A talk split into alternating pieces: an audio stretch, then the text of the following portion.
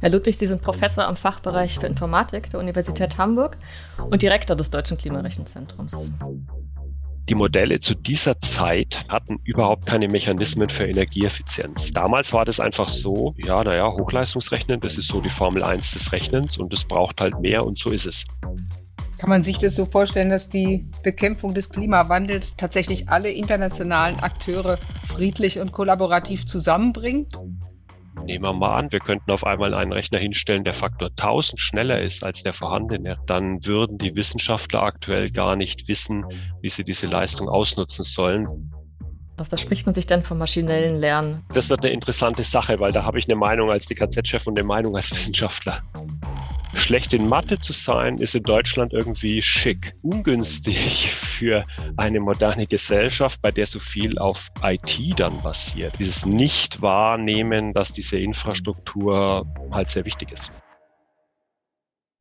Der vom Menschen verursachte Klimawandel wurde schon seit über 100 Jahren von Wissenschaftlern vorhergesagt. Bereits 1906 hat der schwedische Physiker und Chemiker Svante Arrhenius Prognosen zur Erderwärmung infolge der Verbrennung von Kohle veröffentlicht. Die Berechnungen dafür musste und konnte er damals auch ohne Supercomputer durchführen. Nun hat der Klimawandel längst begonnen, viel schneller und heftiger, als Arrhenius es für möglich gehalten hätte, denn seit seiner Zeit haben sich die globalen CO2-Emissionen um etliche Größenordnungen erhöht und Modelle, mit denen die tatsächlichen Entwicklungen beschrieben werden können, sind seit den Anfängen der Klimaforschung wesentlich komplexer geworden. Sie zu beherrschen und zu benutzen, wäre ohne moderne Supercomputer unvorstellbar. Für die Verarbeitung gigantischer Datensätze in immer aufwendigeren Berechnungen kommen modernste Höchstleistungsrechner zum Einsatz. Hierzulande geschieht dies in Hamburg. Dort gibt es seit 1987 das Deutsche Klimarechenzentrum. 1988 nahm es die Arbeit auf und legte mit der Anschaffung seines ersten Supercomputers einen wichtigen Grundstein für die Klimaforschung in Deutschland. Der erste Direktor des DKRZ, Klaus Hasselmann, wurde für seine Arbeit zu Klimamodellen im Jahr 2021 mit dem Nobelpreis für Physik ausgezeichnet. Wie hat sich das Hochleistungsrechnen für die Klimaforschung seitdem entwickelt? Wie ist das heute organisiert? Welche Möglichkeiten bietet es, jetzt wie auch in Zukunft? Und wie sieht die Ökobilanz von Rechenzentren aus? Muss sie verbessert werden? Und wenn ja, wie könnte das gehen? Auch darüber wollen wir heute im Digitalgespräch reden. Mein Name ist Marlene Görger. Ich bin Physikerin und Technikphilosophin am Zentrum Verantwortungsbewusste Digitalisierung. Und ich bin Petra Gehring, Professorin für Philosophie an der TU Darmstadt. Wir haben wie immer einen Gast hier bei uns im Digitalgespräch, einen Experten für wissenschaftliches Hochleistungsrechnen, nämlich Professor Dr. Thomas Ludwig aus Hamburg. Herzlich willkommen im CWD-Podcast, Herr Ludwig. Vielen Dank, dass Sie sich heute Zeit für uns nehmen. Gerne. Herr Ludwig, Sie sind Professor am Fachbereich für Informatik der Universität Hamburg und Direktor des Deutschen Klimarechenzentrums. Ihr Fachgebiet ist das wissenschaftliche Rechnen und das ist natürlich auch, was im Klimarechenzentrum passiert.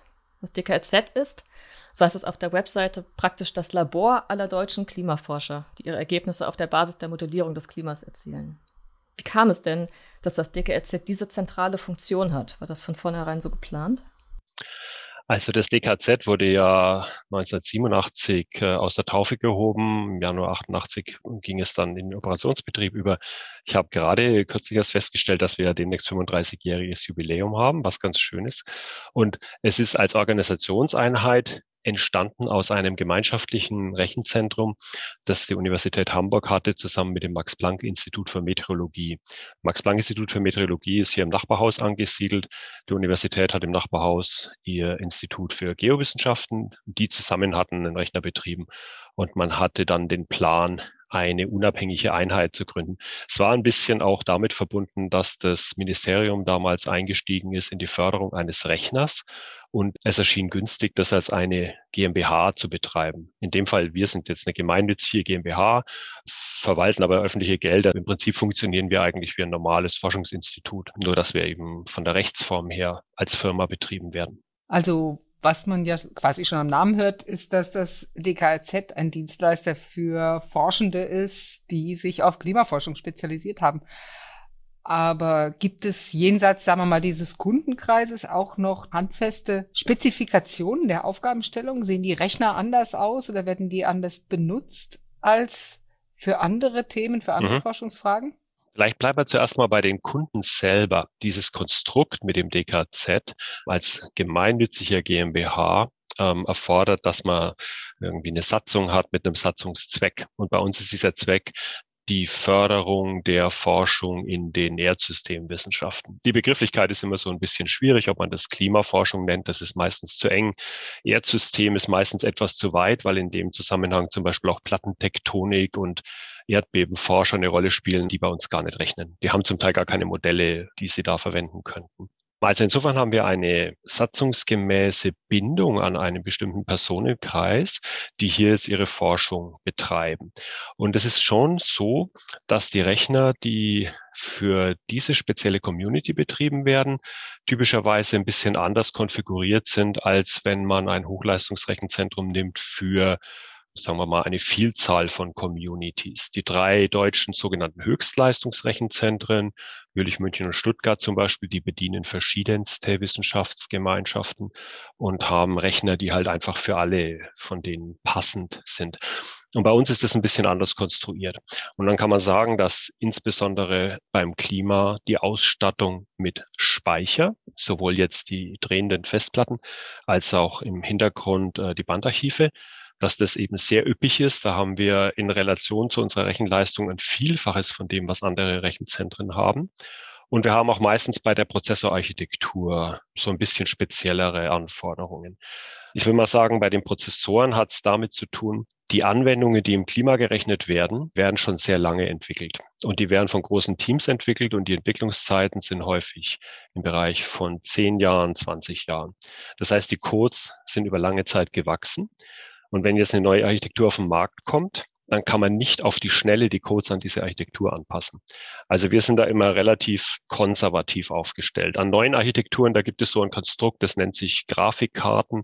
Das sind die Karten, die man im normalen Rechner hat, mit denen eigentlich das Bild generiert wird, die eignen sich ganz toll für bestimmte Rechenoperationen. Die würden sich auch im Klima gut eignen, nur sind sie schwerer zu programmieren. Na, wenn wir die haben wollten, müsste man die ganzen Codes umschreiben. Aufgrund der Größe der Codes und ihrer langen Entwicklungszeit, die Entwickler sind dann auch gar nicht mehr greifbar in vielen Fällen, geht sowas meistens nicht. Und beim Speichersystem ist es so, da muss man immer sehen, wenn man Klimamodellierungen macht, so wie bei uns im Haus, dann sind die Berechnungen über einen simulierten Zeitraum von zum Beispiel 50 Jahren, 80 Jahren, 100 Jahren. Und da will man die Ergebnisdaten natürlich schon eine Zeit lang aufheben können, sagen wir mal vielleicht 10, 20 Jahre, 10 Jahre sicher mindestens, um zu einem späteren Zeitpunkt auch nochmal zu gucken, ja, ist es denn jetzt auch so gekommen, wie wir das modelliert hatten? Deswegen sind in unserer Community die Anforderungen an Speicherzeit wesentlich höher. Und das ist der Grund, warum wir diese großen Bandarchive betreiben. Also vom Rechner her, wenn wir einen neuen Rechner installieren, sind wir in den Rängen 30 bis 50 vielleicht, dieser Top 500 Liste. Aber was unser Bandarchiv angeht, sind wir sicher bei den fünf größten Speicherzentren weltweit anzusiedeln. Das heißt, diese 35 Jahre, die es das Zentrum schon gibt und die 100, die es nach vorne rechnet, die erzwingen ein hohes Maß an Nachhaltigkeit. Es hat eigentlich ein sehr, ja, auf langfristige Nutzung angelegtes ja. Maß, was passiert am Zentrum. Ja, ich vergleiche das immer so ein bisschen mit dem, wie das beim Wetter ist. bei uns wird ja überhaupt kein Wetter gerechnet. Wetter wird berechnet beim Deutschen Wetterdienst in Offenbach. Beim Wetter ist es im Prinzip so, die berechnen diese Vorhersage für die nächsten 14 Tage, sagen wir mal. Und das ist jetzt natürlich ein bisschen stark simplifizierend, aber wenn die 14 Tage rum ist, können sie eigentlich die Daten wegschmeißen, weil niemand ist an falschen Daten einer alten Wettervorhersage interessiert. Ja, stimmt nicht ganz, weil natürlich aus der Differenz vom Vorhergesagten und Eingetretenen verbessern die selbstverständlich ihre Wettervorhersagen. Also auch die heben Daten auf. Aber es ist ein methodisch anderes Konzept als bei uns. Ja, bei uns ist tatsächlich wegen der Langfristigkeit der Vorhersagen auch die langfristige Speicherung eine notwendige Konsequenz. Man sieht ja, wenn man sich mal anschaut, welche Rechnertypen über die Jahre bei Ihnen angeschafft wurden, ziemlich deutlich diese enorme Steigerung in der Hardware, also was da möglich ist an Speicher, an Prozessorleistung. Haben Sie so Beispiele im Kopf für vielleicht auch Sprünge in der Forschung, die möglich wurden durch die Anschaffung neuer Rechner? Gab es da so Momente, wo man wusste, okay, jetzt können wir das endlich machen, was wir vorhatten und das war wirklich mhm. eine, ein Meilenstein? Man kann es vielleicht ein bisschen auf folgende Weise illustrieren. Also zwischen den Rechnern, mit denen wir begonnen haben, die im Vergleich zu heute vielleicht die Leistungsfähigkeit von einem wirklich billig Smartphone haben, und dem Rechner, den wir jetzt betreiben, haben wir Sprünge Leistungssteigerungen in der Kategorie von einer zweistelligen Millionenzahl. Äh, ich glaube, innerhalb der ersten 25 Jahre, und jetzt sind wir ja, wie gesagt, bei 35 fast, bei 25 Jahren hatten wir etwa eine Million als Leistungssteigerung, als Rechenleistungssteigerung. Und Volumenspeicherung war in etwa konsistent damit. Und wenn man dann guckt, was über die Jahre hinweg simuliert worden ist, dann war es eben so, anfänglich haben die in der Klimaforschung beispielsweise nur Land und die Atmosphäre simuliert. Dann kamen so Dinge dazu, dass man den Ozean mit dazu genommen hat. Im ersten Schritt zum Beispiel nur die Ozeanoberfläche. Aber als dann die Rechenleistung größer wurde, hat man zum Beispiel das Innere vom Ozean mit den Strömungen dazu genommen, ja, was ein wichtiger Punkt ist. Als die Rechnerleistung über die Jahrzehnte eben gestiegen ist, ziemlich schnell in der Vergangenheit natürlich, kamen so Dinge hinzu, dass man zum Beispiel diese ganze Kryosphäre mitberechnet hat, alles was mit Eis zu tun hatte, also sowohl das Eis, das auf dem Ozean schwimmt, als auch das Landeis, das in den Gletschern gebunden ist. Dann kam hinzu, dass man chemische Prozesse, biologische Prozesse mit aufgenommen hat.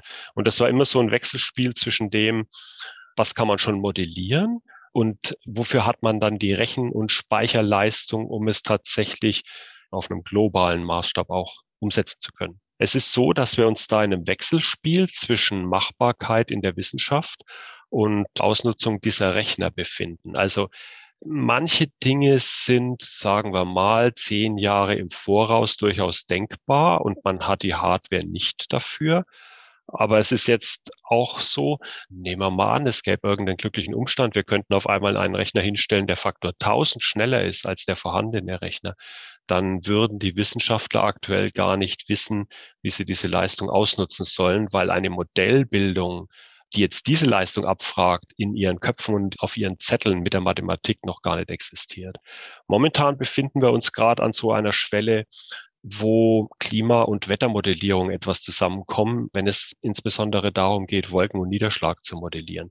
Also Wolken und Niederschlag ist ja klar, das ist ein im zeitlichen Rahmen kurzfristigerer Effekt. An dem sind eigentlich die Leute interessiert, die die Wettervorhersage machen. Aber wenn man in der Lage wäre, das in eine Klimavorhersage richtig hineinzurechnen, wäre viel gewonnen. Zum Beispiel in Bezug auf die Wolken.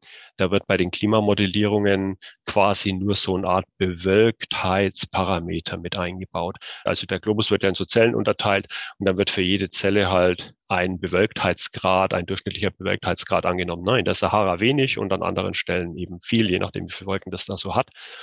Und man will weg von dieser sogenannten Parametrisierung hin zu einer realen Berechnung. Und für eine reale Berechnung des Wolken- und Niederschlagsgeschehens muss man aber, weil das auch räumlich so kleinteilige Ereignisse sind, bei diesem Gitter, mit dem man es räumlich auflöst, runter auf vielleicht einen Kilometer Abstand. Das würde bedeuten, dass wir Rechner brauchen, die im Vergleich zu jetzt, naja, vielleicht schon diesen Faktor 1000 mindestens schneller sind. Da hat man jetzt aktuell eine Situation, wo man wahrscheinlich, wenn so ein leistungsfähiger Rechner vom Himmel fallen würde, ihn an dieser Stelle tatsächlich schon nutzen könnte. Aber in anderen Bereichen der Fragestellungen wäre das noch nicht so.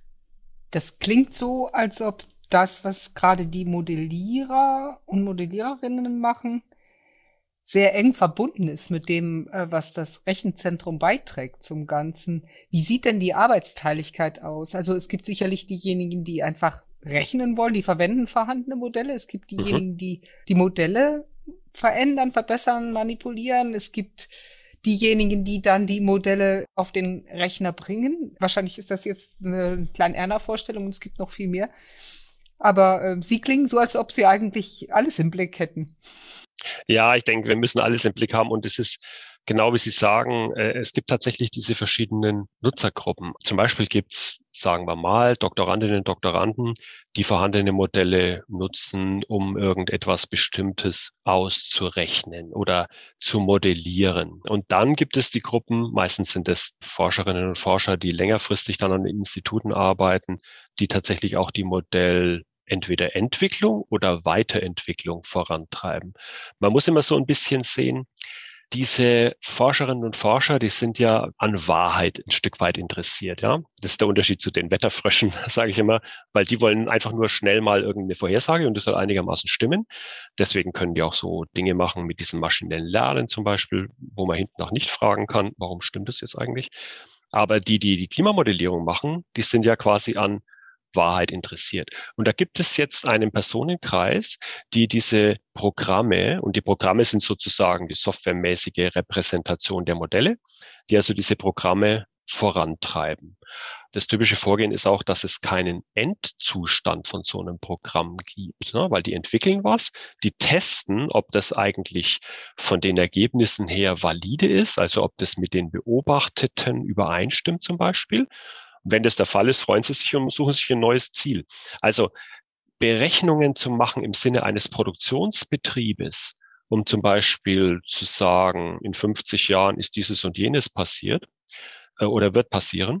Das ist eine andere Kategorie der Nutzung dieser Modelle, als zu sagen, ich gucke jetzt mal, wie das mit den Wolken ist. Und wenn ich das mit den Wolken weiß, dann mache ich noch den Hagel dazu. Und wenn ich es mit dem Hagel weiß, dann fällt mir sicher noch was Neues ein. Ja, insofern haben wir ganz unterschiedliche Gruppen von Menschen, die mit diesen Codes arbeiten. Und die, die das weiterentwickeln, unterstützen wir dabei, dass die auch Kenntnis haben, beispielsweise über neue Rechnerarchitekturen. Also wenn auf dem Markt etwas auftaucht, was die Ausführung ihrer Anwendungen beschleunigen könnte zum Beispiel. Und die andere Gruppe, die unterstützen wir hauptsächlich durch Serviceleistung, wenn die im operationellen Betrieb Schwierigkeiten haben. Eben auch dann die Datenmengen, die die produzieren, vernünftig zu speichern, zu annotieren, wenn eine Visualisierung gemacht wird, ja, die Filmchen, die wir dann teilweise im Fernsehen auch sehen können, solche Dinge. Also da haben wir ein sehr breites Portfolio, das alle diese Wünsche dann abdeckt. Sie sagten ja, die Rechenleistung und die Möglichkeit, die das Rechenzentrum bietet, haben auch Einfluss darauf, welche Forschungsfragen entwickelt werden können. Vor allen Dingen werden ja die Modelle dann auch komplexer, es werden mehr Faktoren berücksichtigt, mehr, mehr Randbedingungen berücksichtigt. Ich bin auf die Bemerkung gestoßen, dass mittlerweile auch sozioökonomische Faktoren eine Rolle spielen können in der Klimamodellierung. Wer ist denn die Gruppe, die solche Fragestellungen dann entwickelt? Weil da werden ja eigentlich zwei wissenschaftliche Sphären zusammengebracht. Ist das eine neue Entwicklung? Oder gibt es da schon Ergebnisse? Wissen Sie das? Also ich glaube, dass eine Modellierung der sozioökonomischen Gegebenheiten nicht in Form von mathematischen Modellen aktuell eingebunden ist. Oder wenn, dann handelt es sich um Modelle, die nicht auf Hochleistungsrechnern laufen, sondern in nachgeschalteten Vorgängen irgendwie damit verwoben werden. Ich würde aber fast vermuten, dass es eher so ist, dass diese Art von Betrachtungen aufgesetzt werden auf Ergebnisse, die von der reinen Modelliererseite her geliefert werden und dass dann Kolleginnen und Kollegen zum Beispiel aus der Soziologie damit weitere Forschung betreiben. Ne? Bei unserem Exzellenzcluster, das wir in Hamburg haben, dem Klicks, da wird ja solche Art von Forschung gemacht. Aber tatsächlich sind dann diese, ich will mal sagen, nachgeschalteten Forschungen und Forschungsfragen nicht in dem Sinne rechenintensiv. Die sind nicht jetzt unterstützt durch mathematische Modellierungen, mindestens nicht durch welche, die auf Hochleistungsrechnern zur Ausführung gebracht werden. Und das ist natürlich eigentlich auch das Spannende und damit auch ein zusätzlicher Rechtfertigungsgrund für die Archivierung dieser großen Datenmengen, dass es einfach Nachnutzungen dieser Daten gibt. Wir sind ja jetzt im Zeitalter der datenintensiven Forschung und dann ist natürlich sehr spannend, was kann ein Dritter jetzt mit solchen Daten anfangen. Also früher war es ja zum Beispiel so, dass diskutiert wurde, Versicherungen könnten diese Daten vielleicht für irgendwas benutzen. Als ich hier diese Stelle angetreten habe, da war immer so die Idee, dass man vielleicht diese Art der Kommerzialisierung machen könnte von den Daten. Hat sich dann hinten noch herausgestellt, dass das gar nicht mit unseren Satzungszwecken vereinbar ist. Also da, da gibt es dann mal an der Stelle noch eine Grenze. Aber zum Beispiel, wenn man nimmt, sagen wir mal, die Tourismusindustrie, wenn irgendeine Region in den Alpen sich die Frage stellt, was werde ich denn in 20 Jahren meinen Touristen vielleicht an Freizeitbeschäftigungen bieten können, dann sind diese Klimamodelldaten, die erzeugt werden, durchaus eine gute Ausgangsbasis. Ne? Und das heißt, man kann darauf aufsetzend jetzt zum Beispiel betriebswirtschaftliche Analysen machen, soziologische Analysen machen. Und das ist natürlich sehr spannend. Klingt so, als ob die Nutzer-Community immer größer würde. Wie groß ist sie denn aktuell und stimmt das, dass es immer mehr werden, die dann auch irgendwie sich in Hamburg andocken? Ja, das mit den Zahlen ist natürlich schwierig. Also ich denke, dass wir an reinen Benutzern auf dem System irgendwas haben, was so an die 1000 mittlerweile rangeht, ähm, an einzelnen Projekten, die da gerechnet werden. Da gibt's natürlich dann ganz große Prominente, die jetzt diese neuesten Codes, zum Beispiel diesen Icon-Code, mit dem man auch die Niederschläge berechnen kann und so, die so etwas machen. Tatsächlich glaube ich ein Zeichen dafür, dass die Verbindungen enger werden und mehr Wissenschaften auch kooperieren können. Ein Zeichen dafür findet man darin, dass wir zum Beispiel jetzt im letzten Jahr unsere Satzung geändert haben. Weil wir haben unsere Satzung dahingehend geändert, dass wir die Daten, die wir haben, an andere Forschungscommunities auch weitergeben können und auch mit deren Daten operieren können. Ja, weil sprechen wir über Medizin zum Beispiel. Die Veränderung des Klimas hat ja auch beispielsweise gesundheitliche Auswirkungen auf die Menschen, die jetzt in einer bestimmten Region leben. Und man würde in dem Bereich vielleicht gerne Forschung machen, würde da eine Kooperation machen. Nach unserer früheren Satzung, wo drin stand, ja, wir dürfen nur Erdsystemforschung unterstützen, könnten wir mit solchen Kollegen überhaupt nicht zusammenarbeiten. Ja, wir dürften von denen keine Daten bei uns lagern, die dürften eigentlich keine Daten von uns verwenden. In dem heutigen wissenschaftlichen Gefüge ist völlig absurd, weil es wird einfach so transdisziplinär, interdisziplinär gearbeitet. Und ja, das wird immer mehr. Wir wissen aber zum Teil ja auch gar nicht, wer unsere Daten nachverarbeitet. Ne? Die werden über Portale frei zur Verfügung gestellt, unentgeltlich. Und die Leute registrieren sich da, aber wir haben zum Beispiel keine Statistik darüber, aus welchen Wissenschaftsbereichen die kommen. Die allermeisten sind sicher aus dem Bereich Klima- und Erdsystemforschung, aber garantiert sind auch andere. Ne? Wie sieht das mit der internationalen Einbindung des Hamburger Standorts aus. Die Klimaforschung selber ist ja international, das Klima ist ja irgendwie auch international oder transnational. Kann man das erklären, wie diese Einbindung dieser Communities mhm. in sowas wie eine Weltcommunity aussieht? Ja, also nehmen wir mal die Community, in der ich mich bewege. Das ist dann so die Community, die die Serviceleistung macht für die Klimaforscher und gleichzeitig aber auch im Bereich Hochleistungsrechnen kompetent ist. Und da gibt es natürlich eine ganze Schiene, also jenseits der nationalen Verflechtungen, die im europäischen Bereich stattfindet. Also im europäischen Bereich ist ja auch sehr stark das ECMWF, äh, das seinen Sitz in England hat für die Mittelfrist-Wettervorhersage. Met Office in England, das ICMWF hat jetzt seinen Rechner in Bologna stehen, also ist alles sehr europäisch verteilt. In Frankreich gibt es die entsprechenden Institutionen. Also wir, das bedeutet in dem Fall das Max-Planck-Institut für Meteorologie, der Deutsche Wetterdienst, dann das KIT, also Karlsruhe und das DKZ. Wir kooperieren zum Beispiel mit der Schweiz, mit der ETH Zürich und mit dem CSCS in Lugano in Bezug auf die Verbesserung von Codes und dann natürlich auch die Erzielung neuer wissenschaftlicher Erkenntnisse. Also das findet natürlich nicht am DKZ statt, sondern beim DWD und beim Max-Planck-Institut. Aber alle zusammen bemühen wir uns um diese Codeverbesserung. Insofern gibt es ein sehr enges europäisches Geflecht. Und darüber hinaus gibt es ein nicht ganz so enges, aber durchaus natürlich auch ein internationales Geflecht. Und jetzt in Kürze ist hier Konferenz, dann besucht uns der Kollege vom NK in Boulder, diesem National Center for Atmospheric Research. Das ist so von der Konstruktion her wie das DKZ und das Max-Planck-Institut zusammen, ne? also Forscher und Rechenzentrum in einer Einheit. Und mit denen haben wir engere Kontakte. Da geht es dann um Fragen, wie Daten visualisiert werden, wie Programme beschleunigt werden, wie man einen Rechner überhaupt kauft und aufbaut. Ja, das sind also auch diese ganz pragmatischen Fragen. Und das DKZ zum Beispiel für sich genommen, ohne die Nutzer, hat darüber hinaus als Kontaktpartner alle Hersteller von Hochleistungsrechnern. Wenn wir einen neuen Rechner kaufen, machen wir entsprechende Besichtigungs- und Erkundungstouren in den Vereinigten Staaten, in Japan und in China, sprechen mit allen Herstellern von Hochleistungsrechnern über Produktreihen, um dann zu sehen, was für unsere Kundschaft günstig wäre.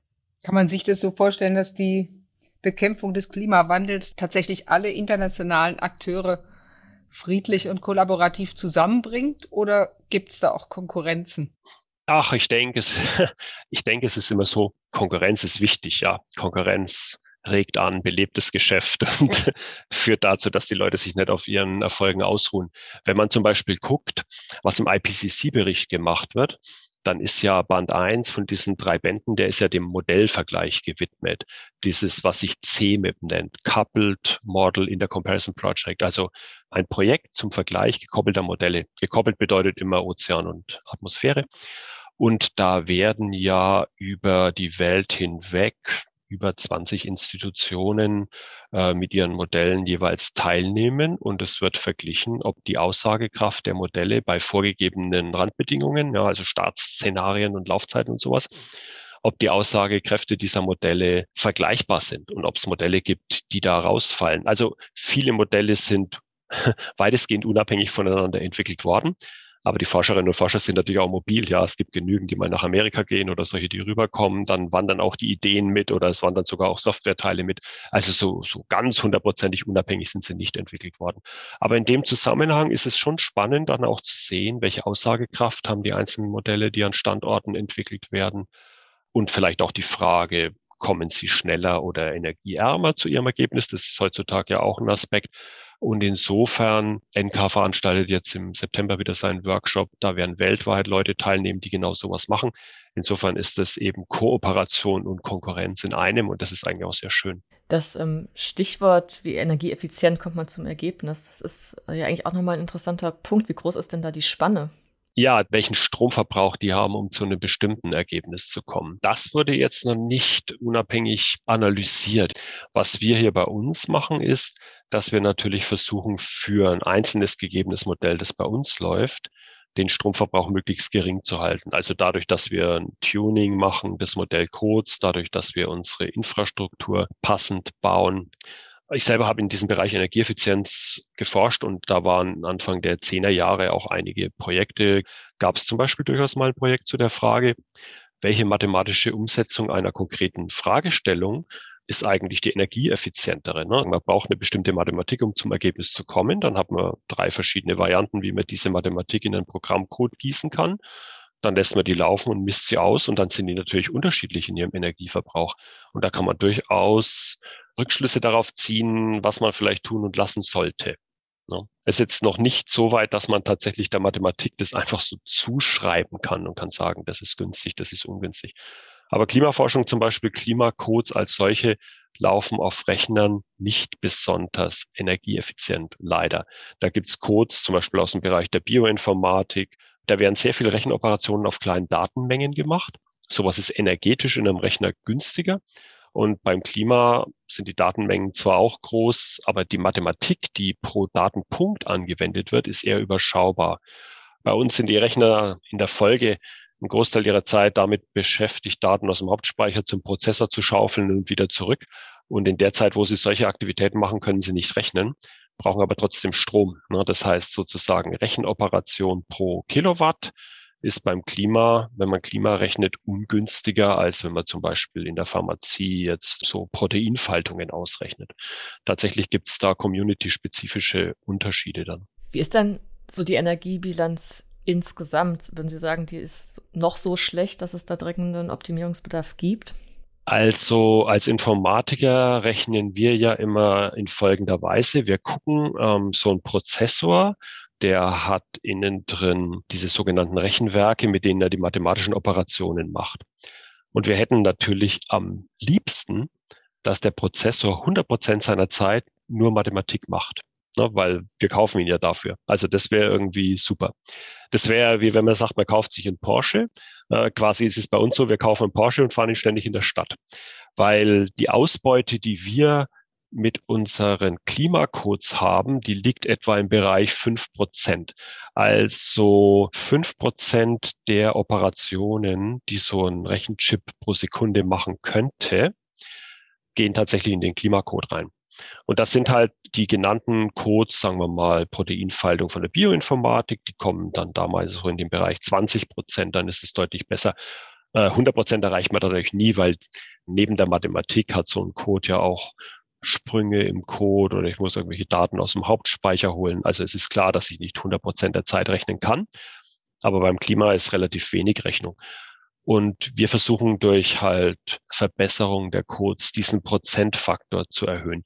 Der Nutzen, der dadurch entsteht, ist, dass wir für in etwa denselben elektrischen Stromverbrauch eine kürzere Laufzeit des Programms dann haben und dadurch sozusagen das Programm energiesparender wird.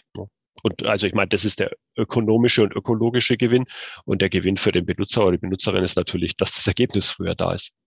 Sind auch die Rechner selber, also die Rechnerarchitekturen und ihre Bauweise energiemäßig unterschiedlich angelegt? Hat sich da was getan in den letzten Jahren? Ja, da hat sich sehr viel getan. Also ich bin ja 2009 nach Hamburg gekommen. Da hatte ich aus Heidelberg, wo ich vorher war, so ein Projekt zum Thema Energieeffizienz mitgenommen. Und als ich hier angekommen bin, hatten die gerade einen IBM-Rechner in Betrieb genommen im Jahr 2009. Und die Entwicklung war ja dann aus dem Jahr 2007 etwa. Die Modelle zu dieser Zeit die hatten überhaupt keine Mechanismen für Energieeffizienz.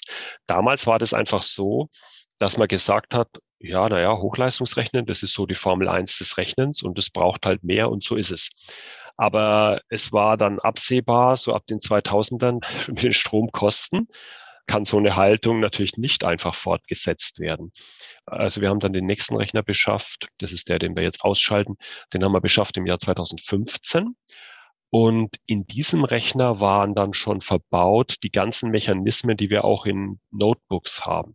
Weil Notebooks als potenziell batteriebetriebene Geräte andere Konstrukte im Prozessor haben. Insbesondere so Konstrukte, die zum Beispiel, wenn die Rechenlast auf dem Rechner geringer ist, dann auf dem Prozessor die Spannung runterschalten und die Frequenz runterschalten, was zu einer deutlichen Energieverbrauchsreduktion führt.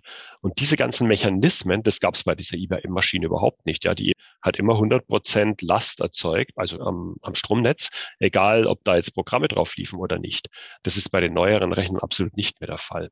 Also das ist mal das eine, ja, diese ganzen Energiesparmechanismen, die in batteriebetriebenen Geräten Standard waren, die hat man einfach in die Prozessoren für Hochleistungsrechnen auch eingebaut.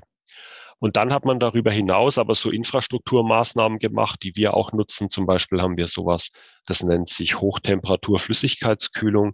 Da können wir die Rechner durch durchströmende Flüssigkeit kühlen. Ja, früher hat man Rechner immer nur Luft gekühlt, aber Luftkühlung ist sehr, sehr ineffizient.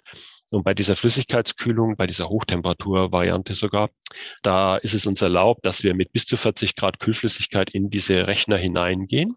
Und dann kommt die Flüssigkeit vielleicht mit bis zu 50 Grad raus und wir müssen sie halt auf 40 Grad runterbringen. Und in Hamburg, hier bei uns am Dach, hatte es noch nie mehr als 38,5. Das heißt, wir können diese, dieses Absenken der Temperatur passiv erreichen. Wir pumpen einfach die heiße Flüssigkeit aufs Dach und dann macht die umgebende Luft äh, ihre Arbeit. Das sind so langsam drehende Ventilatorenblätter oben. Und damit erreichen wir, dass wir unterhalb diese 40 Grad kommen, die vorgeschrieben sind, und dann läuft die Flüssigkeit wieder in den Rechner rein. Auf diese Methode spart man sich die ansonsten sehr energiehungrigen Kühlanlagen. So eine Kühlanlage, um diese IT zu kühlen, die kann leicht nochmal 30 bis 50 Prozent des Stromverbrauchs vom Rechner dazufügen ne, sodass man dann 1,3, 1,5 mal so hohe Stromkosten hat. Und bei dieser Hochtemperaturflüssigkeitskühlung, da ist der Zusatzaufwand für die Kühlung, der liegt so im Bereich 4 Prozent vielleicht. Da ist man jetzt quasi ja fast schon an einem Optimum. Ich glaube, die nächste optimale Stufe wäre, man stellt es irgendwo am Nordpol einfach ins Freie und es ist kalt. Ja, dann braucht man gar nichts mehr kühlen, da braucht man auch keine Flüssigkeit durchpumpen. Ich habe noch mal eine ganz andere Frage es ist sehr eindrucksvoll, wie eng die verschiedenen Leistungsbereiche verknüpft sind, die nötig sind, um wirklich so komplexe wissenschaftliche Ergebnisse zu produzieren. Wird das dann am Ende alles auch so mit abgebildet? Also werden die Leute auch mitgenannt, die fürs Rechnen und die Maschinen verantwortlich sind, wenn nachher die wissenschaftliche Leistung publiziert wird? Oder sind es doch nur die Nutzerinnen und Nutzer des DKRZ, die dann nachher auf den Aufsätzen draufstehen? Ja, es ist schon eher letzteres. Und äh, tatsächlich ist das immer ein Problem, wenn es darum geht, beim Ministerium vorzusprechen für neue Gelder für die Infrastruktur. Also wir, wir bemühen uns immer, eine Lösung auf die Frage zu finden, wie können wir herausfinden, was die Wissenschaftlerinnen und Wissenschaftler dank unserer Infrastruktur an wissenschaftlicher Wertschöpfung erzielt haben. Und da machen wir manchmal so bibliometrische Analysen, wo wir dann gucken, wie häufig wird das DKZ genannt. Nutzer auf unseren Maschinen, die Rechenzeit aufgrund des wissenschaftlichen Lenkungsausschusses bekommen haben, die müssen so ein Acknowledgement in ihre Paper reinschreiben. Und dann kann man praktisch durch so Analysen herausfinden, ja, wie viele Veröffentlichungen hat es denn da gegeben. Das ist für uns durchaus ein wichtiger Punkt. Wir stehen jetzt exakt jetzt im Moment wieder an dieser an dieser Frage, weil wir einen neuen Antrag schreiben müssen für die nächste Generation von Rechner, die wir beschaffen. Und da muss natürlich irgendwie so eine Veröffentlichungsliste mit rein. Und wir können bei allen anklopfen und sagen, gebt uns mal eure Veröffentlichungen. Das tun wir auch, ja, aber das funktioniert auch nicht so hundertprozentig. Besser ist immer, wenn wir zusätzlich noch Analysen machen. Und tatsächlich ist es so, nein, wir werden dann nicht systematisch genannt.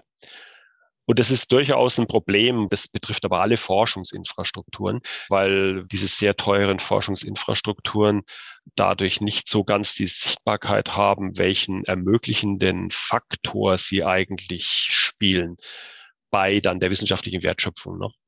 Das dachte ich auch gerade, ob es nicht vielleicht wichtig wäre, dass diese Infrastrukturen mehr Öffentlichkeit haben. Also es ist ja auffällig auch, dass das Klimarechenzentrum diese zentrale Bedeutung hat für die Klimaforschung und der Klimawandel ja nun auch relativ viel Aufmerksamkeit bekommt, auch wenn vielleicht die Maßnahmen immer noch zu wünschen übrig lassen. Also das scheint ja so zu sein, dass das nicht nur, sag ich mal, in den Medien nicht genug wahrgenommen wird, sondern auch in der Politik. Habe ich das richtig verstanden oder ist es nicht so dramatisch? Also ich glaube, ein Stück weit ist es tatsächlich einfach so, wie Sie sagen. Und ähm, das ist jetzt nicht beschränkt aufs DKZ, sondern es ist in dem Land insgesamt halt so, dass die Bedeutung von IT und die Bedeutung des Digitalen, wenn wir mal das so sagen, nicht genügend berücksichtigt wird. Das findet sich in der schulischen Ausbildung, das findet sich bei Behörden und so weiter. Also da wird natürlich jetzt viel darüber geredet, was wir alles aufholen müssen. Aber allein was wir alles aufholen müssen, zeigt schon, dass die Berücksichtigung der Wichtigkeit dieser Konzepte, das hat sowohl in der Bevölkerung als auch in der Politik gar nicht stattgefunden, ja. Es wird auch schön dokumentiert durch einen Satz, mit dem die Leute gerne kokettieren, indem sie sagen, ich war immer schlecht in Mathe, ja. Mhm. Schlecht in Mathe zu sein, ist in Deutschland irgendwie schick. Und sozusagen ist das natürlich äh, ungünstig für eine moderne Gesellschaft, bei der so viel auf IT dann basiert und so viel auf Digitalisierung basiert. Dieses Nicht-Wahrnehmen, dass diese Infrastruktur halt sehr wichtig ist. Da kann ich an der Stelle vielleicht gleich mal den Hörern noch den Tipp geben, tatsächlich mal auf ihre Webseite zu schauen, weil die ist wahnsinnig informativ und sie bieten ja auch Führungen an. Wie stark wird das denn nachgefragt? Das wird sehr stark nachgefragt. Also wir hatten ja jetzt dann zwei Jahre, in denen sehr wenig passiert ist. Jetzt hier, also tatsächlich in diesen Wochen, fängt es hier wieder an zu boomen. Das letzte normale Jahr war das Jahr 2019. Im Jahr 2019 haben wir etwa 1500 Gäste am DKZ gehabt. Der größte Teil davon, würde ich sagen, sind die Schulklassen. Aber dann sind es natürlich auch Gruppen von Universitäten, dann sind es zum Beispiel Rotarier. Wir hatten hier schon den Deutschen Hausfrauenbund. Gelegentlich wird auch mal irgendwie eine Filmszene bei uns gedreht. Ja, wir hatten schon den Tatort im Haus. Die kriegen natürlich keine Fortbildung über Klimaergebnisse. Aber alle anderen kommen, weil sie meistens so eine Kombination erfahren möchten über das, was jetzt eigentlich die Ergebnisse der modernen Klimamodellierung sind. Wir haben im Haus natürlich viele Leute, die auch Geowissenschaften studiert haben, gerade die in der Öffentlichkeitsarbeit, die dann sowas kommunizieren können. Da bin ich als Informatiker mal nicht so richtig gut dazu geeignet. Und wir teilen uns dann den Job immer dahingehend. Der Herr Böttinger, der die Öffentlichkeitsarbeit leitet, macht dann den Teil übers Klima und ich mache dann die Rechnerraumführung und erzähle den Leuten den Teil über die IT und die Informatik. Und manchmal ist klar, ne, wir hatten hier von der Bundeswehrhochschule Informatikstudierende, die haben sich mehr für den Rechner und die Details interessiert. Wir gestalten das dann je nach Kundenkreis, wenn ich es mal so sagen darf, flexibel und dann bekommen die immer die Informationen, die sie gerne hätten. Und ja, wir haben wirklich viele Besucher hier. Ich habe noch eine neugierige Frage, die ein bisschen auch auf zukünftige Anschaffungen anspielt. Denken Sie oder können Sie schon sagen, ob das DKRZ seinen eigenen Quantencomputer haben wird eines Tages oder planen Sie da Kooperationen mit anderen Partnern? Da, mhm. Spielt das überhaupt eine Rolle? Aktuell beobachten wir so ein bisschen, was sich tut, aber wir brauchen uns nicht zu so sehr einzumischen, weil es tut sich zu wenig noch. zu wenig, was bei uns nutzbar wäre. Ich habe ja am Anfangs erwähnt, dass wir an für sich immer relativ konservativ die Hardware-Architekturen beschaffen, weil wir diese großen Codes, die haben ja manchmal eine Million Zeilen Code und mehr, nicht einfach umschreiben können. Beim Quantencomputer ist es Stand heute so, dass die Frage, wie man ihn programmiert, noch ungeklärt ist. Insbesondere auch so die Frage, wie man jetzt ein partielles Differentialgleichungssystem, und darauf beruhen die meisten unserer Anwendungen, wie man so ein äh, mathematisches Konstrukt auf einen Quantencomputer bringt. Daran wird geforscht und da gibt es auch Fortschritte, aber keine, die wir jetzt direkt verwenden könnten ich bin kein Experte dafür, aber ich denke, dass beim Quantencomputer die Situation schon so sein könnte, dass man vielleicht durch eine Entdeckung, die jemand macht, doch überraschend schnell zu einer Nutzung kommen kann und nicht notwendigerweise nur die Entwicklung abwarten muss. Also ich glaube, wenn man die Entwicklung abwartet, dauert es sicher noch 20, 30 Jahre, bis das bei uns eine Rolle spielt, jenseits meines Zeithorizonts hier. Aber bei dieser komplexen Materie könnte es sein, dass durch einzelne Entdeckungen, die jemand macht, sich vielleicht diese Zeitspanne verkürzt. Wir gehen momentan davon aus, dass so ein Quantencomputer, genau wie diese schon genannten Grafikkarten, so eine Art Beschleuniger-Hardware sein könnte für einzelne Abschnitte in den Berechnungen, die wir dann auf den Quantencomputer auslagern würden und der Hauptteil läuft auf einem klassischen Parallelrechner. Aber selbst so einen kombinierten Einsatz, glaube ich, den wird man nicht innerhalb der nächsten zehn Jahre schon direkt sehen. Das, das wird noch etwas dauern. Was verspricht man sich denn? Ich, ich äh, komme jetzt einfach mal mit so Schlagworten. Was verspricht man sich denn vom maschinellen Lernen? Sie hatten ja schon gesagt, das ist vor allem für die Wetterprognosen interessant, aber Sie bieten ja maschinelles Lernen auch als Service an. Welche Rolle wird das denn spielen? Das wird eine interessante Sache, weil da habe ich eine Meinung als DKZ-Chef und eine Meinung als Wissenschaftler. Also als DKZ-Chef, glaube ich, ist es so, wir werden das einfach an sehr vielen Stellen einbauen und einbauen können. Und wir haben hier mittlerweile zwei Gruppen. Die einen, die machen genau das, was Sie sagten, ähm, die sind in einem serviceorientierten Umfeld der Helmholtz-Gemeinschaft ansässig. Und die andere Gruppe macht mehr im Bereich Forschung etwas. Und zwar Forschung jetzt, wie man maschinelles Lernen im Bereich Klimamodellierung einbringt. Was wir hier nicht machen, ist jetzt Methodenforschung zum maschinellen Lernen, weil das überlässt man eigentlich den Informatikern und den Spezialisten, die es hierfür gibt. Also wir versuchen das dann anzuwenden. Und meine persönliche Meinung ist so als Wissenschaftler, dass ich denke, wir haben in all diesen Fällen eigentlich ein Problem mit der Erklärbarkeit. Ja, weil das klassische maschinelle Lernen, das wir heute finden, dieses Deep Learning, das ist ja im Wesentlichen eigentlich eine Art von statistischem Verfahren. Das lernt bestimmte Sachverhalte und kann sie dann auf andere anwenden. Und man darf nicht dann hinten nach die Frage stellen, warum ist denn das jetzt genau deine Antwort? Weil dann muss das Ding natürlich sagen, ja, pff, die Gewichte in meinen künstlichen Neuronen, die waren halt so und so. Und das ist jetzt was, was für einen Forscher der daran interessiert ist, warum ändert sich das Klima in dieser oder jener Weise, natürlich unbefriedigend ist. Weil dem ist es natürlich lieber, er kann ein mathematisches Gleichungssystem hinschreiben und kann sagen, weil Druck und Temperatur und diese Sachen in dem und dem Verhältnis zueinander stehen und Naturgesetze gelten, deshalb verhält sich das mit dem Wetter so und so. Und jetzt schreibe ich euch das hin und dann machen wir ein Programm draus und dann rechnen wir das aus. Würde jetzt ein maschinelles Lernverfahren das wesentlich schneller können und es wäre aber nicht erklärbar, warum das Ergebnis valide ist, wäre das aus wissenschaftlicher Sicht sehr unbefriedigend. Ja. Und das unterscheidet Wetter und Klima, weil jetzt zum Beispiel bei der Wettervorhersage, ich mache immer den Witz und sage, die ist ja eh falsch. Und wenn sie durch maschinelles Lernen ein bisschen falscher wird, ist es eigentlich egal. Da ist eher die Frage, wie schnell habe ich sie? Weil da kann ich nämlich vielleicht mit maschinellem Lernen eine eh falsche Wettervorhersage in einem Drittel der Zeit berechnen. Das heißt letztendlich auch mit einem Drittel von der elektrischen Leistung. Das ist natürlich total interessant. Ja, brauche ich für weniger Strom oder brauche ich einen kleineren Rechner? Und habe vielleicht nur einen kleinen Qualitätsverlust. Aber wenn ich maschinelles Lernen ins Klima, in die Klimamodellierung einbringe, habe ich halt diesen Verlust an Erklärbarkeit. Und den wird man nicht an allen Stellen akzeptieren wollen. Da gibt es so bestimmte Bereiche, wo man das jetzt heutzutage integriert und dann guckt man mal, was geht. Aber wir sind tatsächlich mit maschinellem Lernen und der Integration in die Klimamodellierung nicht so weit wie bei der Integration in zum Beispiel Produktionsbetrieb bei Wettervorhersage. Ne? Wenn ich verstehen will, wie das Wetter funktioniert, ist mir eigentlich maschinelles Lernen eher im Weg. Wissenschaftstheoretisch extrem spannend. Der Blick nochmal in die Politik. Also es ist ja schon so, dass die Klimaforschung vor allem in die Zukunft schaut, versucht, die zukünftigen Entwicklungen zu modellieren, vielleicht auch den Klimawandel vorherzusagen, Szenarien zu berechnen. Der IPCC-Report versteht sich ja auch als ähm, Grundlage für politische Entscheidungen. Und die öffentliche Hand leistet sich im Grunde diese Wissenschaft, also stellt diese Ressourcen zur Verfügung, auch so spezialisiert, wie das jetzt für das Deutsche Klimarechenzentrum der Fall ist. Fragen Sie sich manchmal, warum das so ist, wenn dann die Ergebnisse so wenig in die Umsetzung gehen, in die politische? Oder ist das so eine öffentliche Einschätzung, die eigentlich nicht zutreffend ist? Da hat sich viel geändert. Ja, ich glaube, dass die Ergebnisse schon sehr wohl zu gesellschaftlichem Handeln führen. Und dann würde ich das vielleicht auch lieber kontrastieren wollen zu anderen Wissenschaftsdomänen, von denen ich weiß, dass sie zum Beispiel enorm viel Rechenzeit verbrauchen.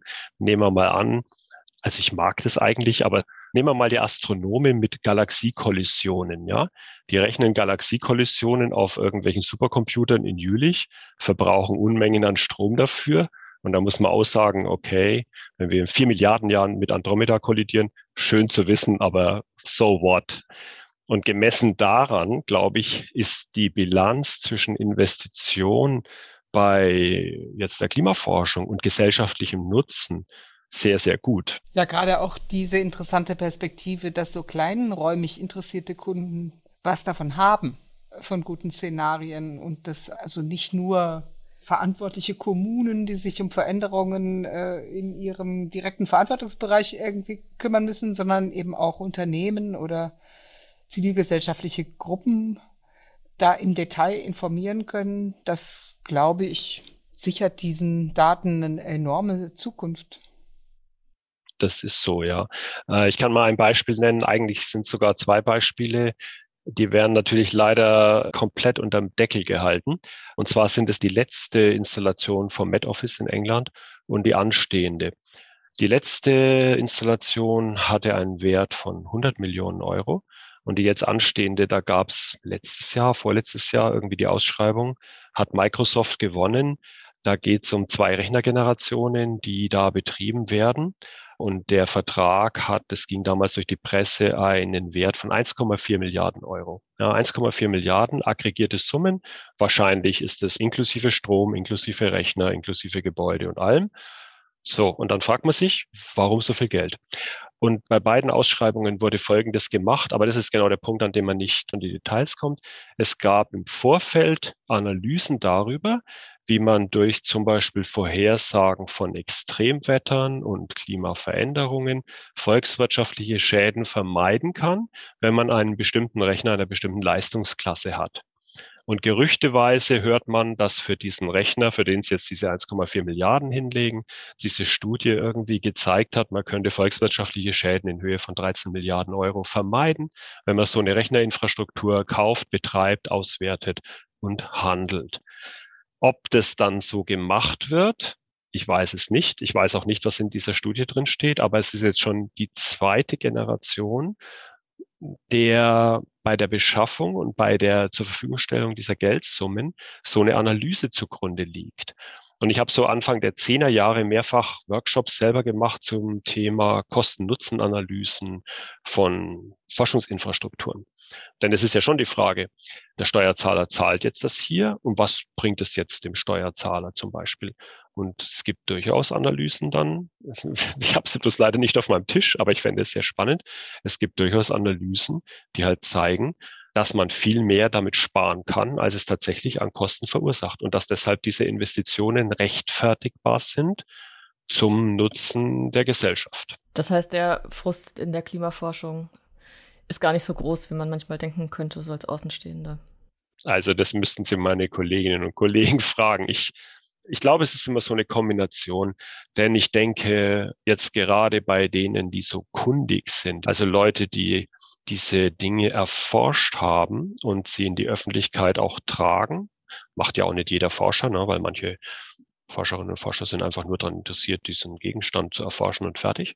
Aber die, die das in die Gesellschaft tragen, die machen das mit Enthusiasmus und mit Besorgnis. Und ich glaube, sie sind auch immer wieder frustriert.